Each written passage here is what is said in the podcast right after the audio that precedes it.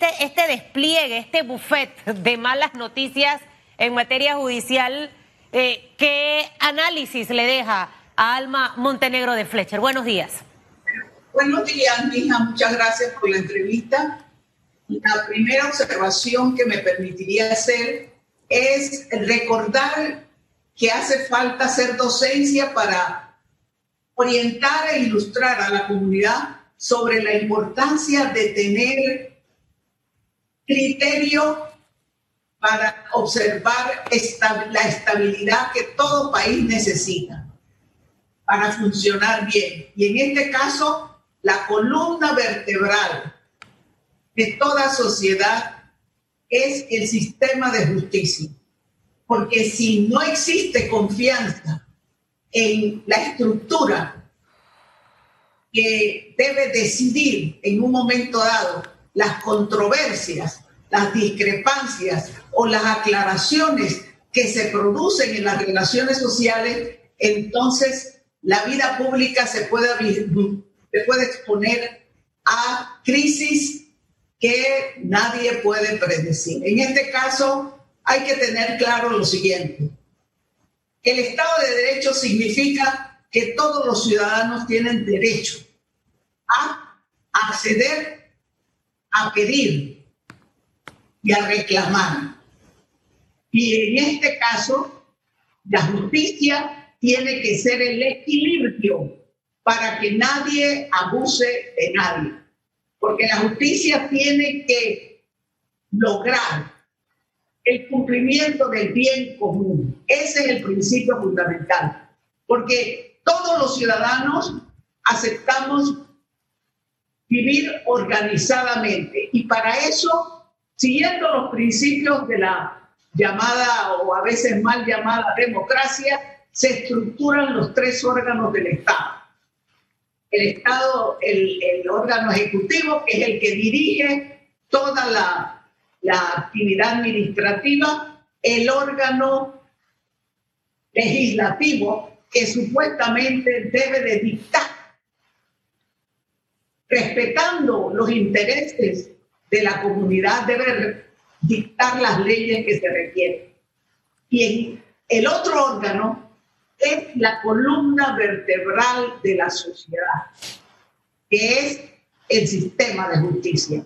Si este falla, yo considero que nos exponemos a que falle la nación. Y yo debo de decir que la situación de nuestra estructura de justicia deja mucho que decir. Ahora, eso que usted menciona y, y, llevándolo a la estructura, porque para poder obviamente confiar esa estructura debe estar sólida, esa estructura tiene que estar fuerte. Eh, y cuando hablo de fuerza, debo tener allí hombres y mujeres capaces de mantener esa estructura y de sostenerla para que pueda mantenerse. En este momento, eh, ¿qué, ¿qué opciones tenemos para tratar de enderezar esa estructura, siendo el órgano judicial esa columna vertebral? Es más, en el caso de un ser humano, eh, doctora Fletcher, una persona sin columna no puede caminar, una persona sin columna no puede hacer más de cuatro cosas, es más, hasta el cerebro le deja eh, de, funcionar muchas cosas, todo está conectado. Pongamos este, este ejemplo con el país. Si nosotros en realidad necesitamos un país socialmente más balanceado, con una mejor distribución de riqueza, necesitamos justicia. Si nosotros necesitamos en nuestro país mejor calidad de educación, las mejores condiciones de salud, necesitamos que esa columna vertebral llamada justicia funcione. ¿Qué opciones tenemos en este momento, señor Alma Montenegro de Fletcher, eh, para no quedarnos en el problema? ¿Qué cosas a corto, mediano y largo plazo podemos hacer para tratar de, que esa, de enderezar esa columna vertebral y ver qué no está funcionando en esas estructuras que hemos tenido con el pasar de los años?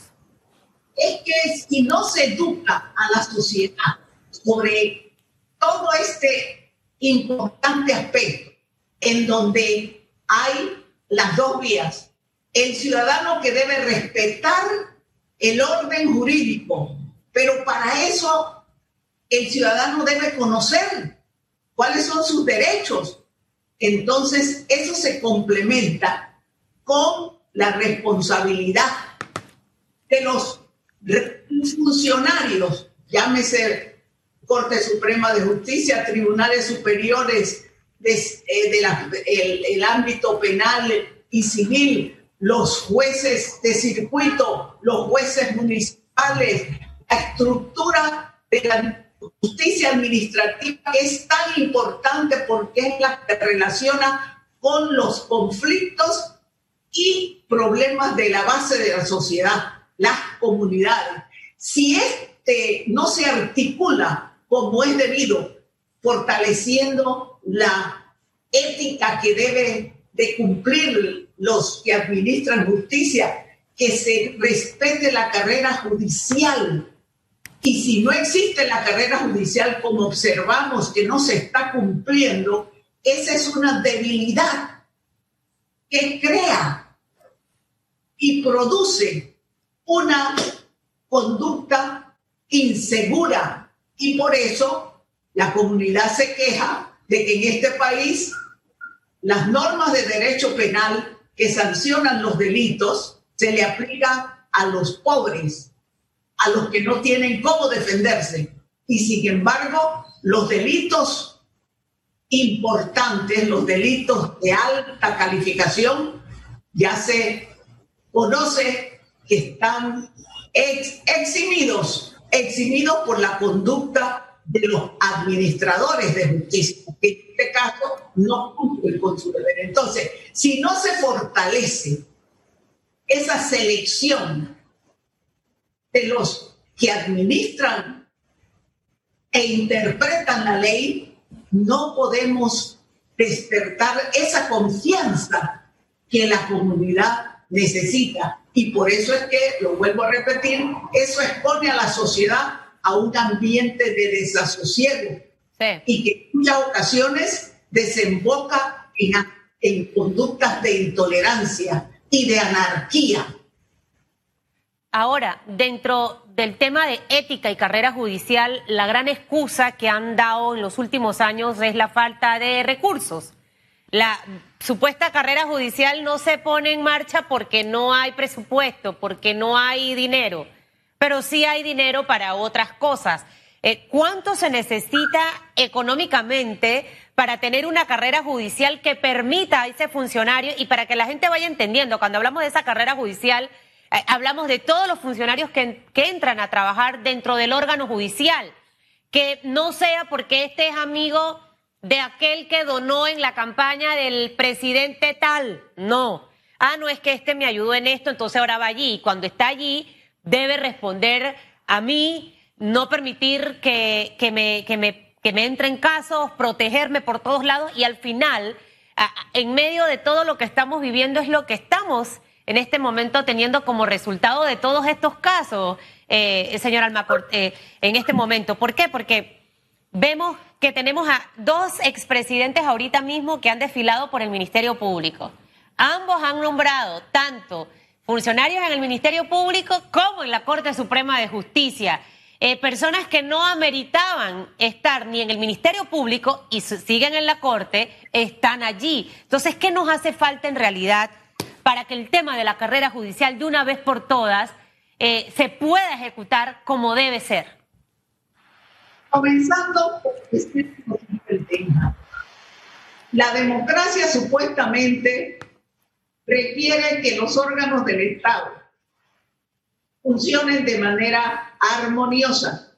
Pero si no se garantiza un equilibrio que produzca ese apoyo que todos los órganos del Estado necesitan, y no hay una educación cívica, porque, por ejemplo, a quienes se eligen en el órgano legislativo, en el órgano legislativo se eligen a los que tienen capacidad económica para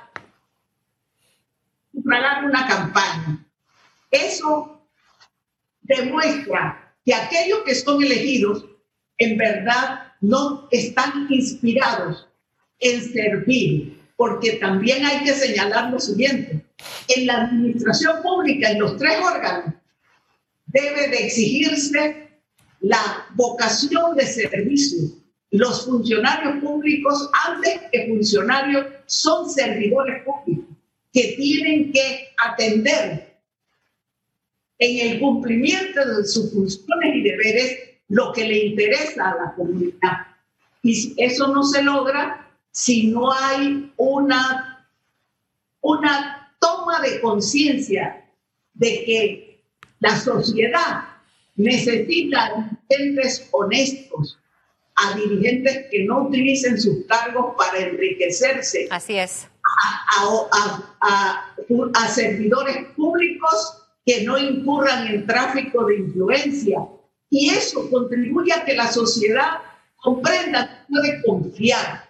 Y si la sociedad no encuentra ese espíritu en toda, toda la, la gama de funcionarios públicos, entonces la sociedad puede desesperarse. Y eso realmente es peligroso. Bueno, y lo decía el señor Macay al, terminar en la, entrevista anterior, recordando lo que ocurrió en un Viernes Negro, y es que la gente también se cansa, doctora, la gente se cansa, se agota. Eh, eh, eh, ya, por ejemplo, y yo lo digo muy a título personal, desde hace muchísimos años yo tengo una aprensión hacia los políticos, lo reconozco, no me gustan Siento que son mentirosos, siento que son falsos, siento que son oportunistas, siento que, que, juegan con la necesidad del pueblo por su bien común. Es mi percepción. Y incluyo ahí a un grupo considerable. Pocos independientes tenemos en la Asamblea Nacional de Diputados, ya que usted hablaba del órgano legislativo. Eh, y de esos pocos independientes, vemos un par que pareciera que sí están alineados con el sentir de un país que ya está desgastado de, muchas situaciones que se registran y que son básicamente aquellas que atentan contra el más necesitado y contra el más vulnerable.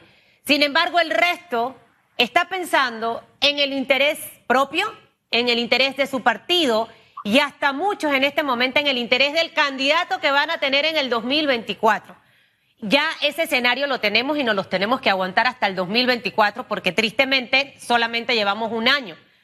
Eh, ¿Qué puede hacer en este momento, en esta, en esta circunstancia en la que nos encontramos, Ministerio Público y órgano judicial con estos casos de alto perfil que tenemos desfilando? Por un lado, eh, dos expresidentes en el tema de Brecht. La gente dice, ahí no va a pasar nada, Susan, ese es puro show, suben, bajan, entran, dan entrevistas y no va a pasar nada.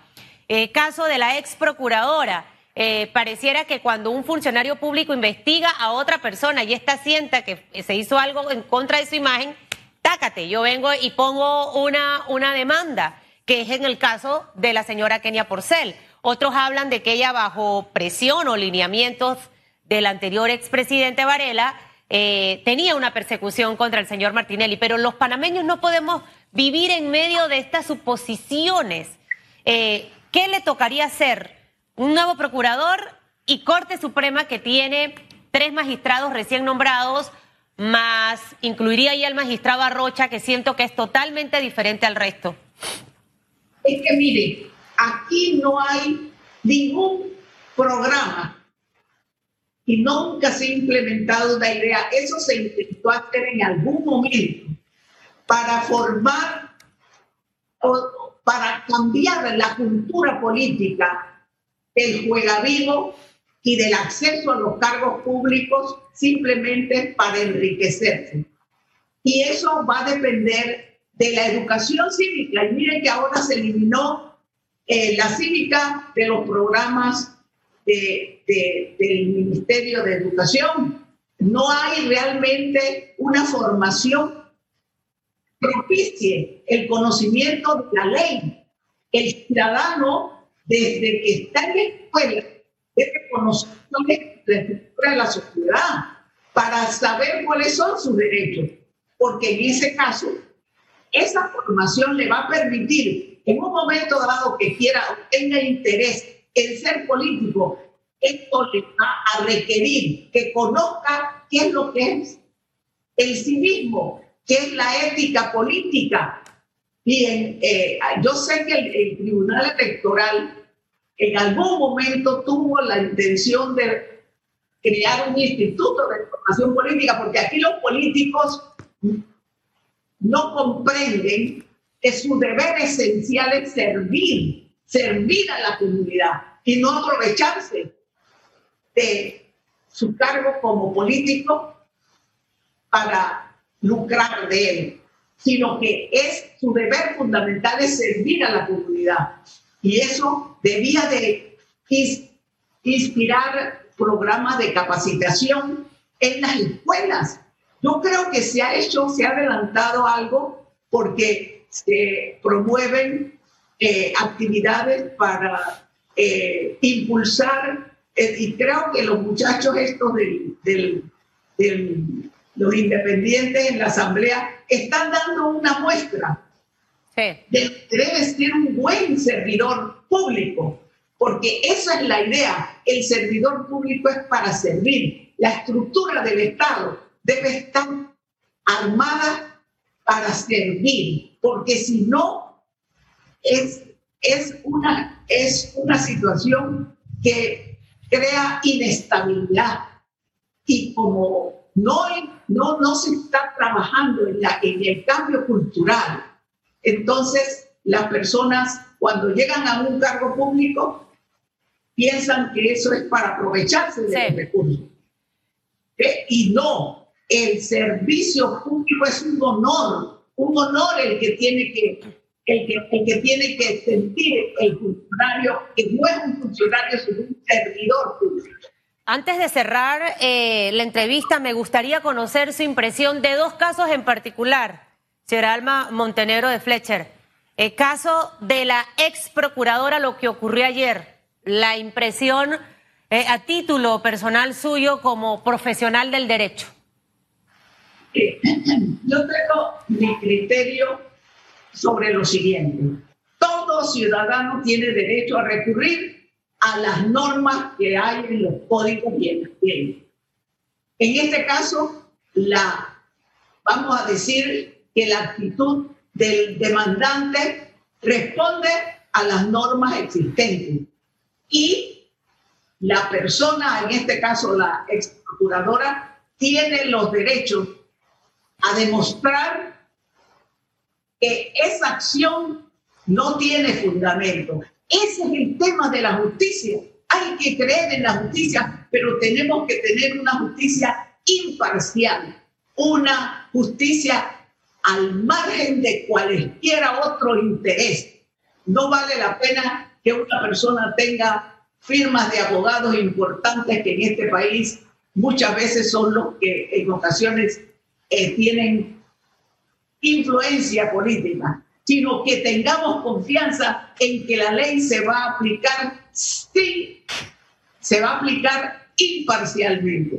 Y en el caso, en el otro caso que me plantea, sencillamente yo creo que los funcionarios tienen derecho si se sienten que han actuado con honor, tienen derecho a reclamar si se sienten ofendidos. Yo tuve una experiencia, yo tuve que condenar a un comunicador social por un, una acción que lo consideré vulneraba mi honor y logramos que se impusiera. O sea, en, en realidad, estimada amiga, lo que tenemos es que tener confianza en que si no tenemos la columna vertebral de una justicia imparcial, una justicia que se aplique a todos por igual, una justicia al margen de la corrupción, del tráfico de influencia, esta sociedad puede llegar, puede seguir adelante, porque Panamá es un país privilegiado. Este país tiene suficientes recursos para que no haya tanta desigualdad, para que esos datos estadísticos que son motivo de vergüenza porque a nivel internacional este es un país que puede llevar adelante una sociedad equilibrada, justa y orgullosa de sus raíces. Frente al caso de los hijos del expresidente, todo este sube y baja de que sí, de que sacó el pasaporte, de que no podía, eh, toda esta situación que también pone a Panamá en el plano internacional con un hecho en realidad que no los panameños no debemos estar en este momento teniendo esa esa preponderancia en los medios internacionales con este tipo de información. Eh, ¿Qué comentario le amerita todo lo que estamos viendo en este caso, señora Alma? Tenemos que cuidar esa, esa, esa imagen que ante la sociedad internacional esto ha motivado en algunas ocasiones sanciones en la, en la consideración de los organismos internacionales financieros. Y no es que consideremos que esos organismos son santos de, de negociación, pero tenemos que cuidar esa imagen internacional que en ocasiones afecta a, a, los países en las relaciones porque no se constituyen en una muestra de honorabilidad. Y pienso que cada persona tiene derecho al acceso al sistema de las normas jurídicas. Y ese es un derecho y aspiración de todos los ciudadanos. Y eh, si hay que investigar algún acto de corrupción que en ese trámite ha ocurrido debe ser investigado, porque si bien el derecho a la libertad es un derecho innato al ser humano, vivimos en sociedad. El que comete un delito, una falta, debe pagar con su conducta y en la aplicación de todas las normas que las tenemos, porque en este país lo que sobran son normas, normas jurídicas que hay que acatar y que cumplir. Y eso es lo que tenemos que exigir. El ciudadano, eso es lo que espera. Los que cometen un delito se les castigue y no sea la justicia selectiva. Mientras no rescatemos ese principio, la sociedad no funcionará como es debido. Totalmente de acuerdo.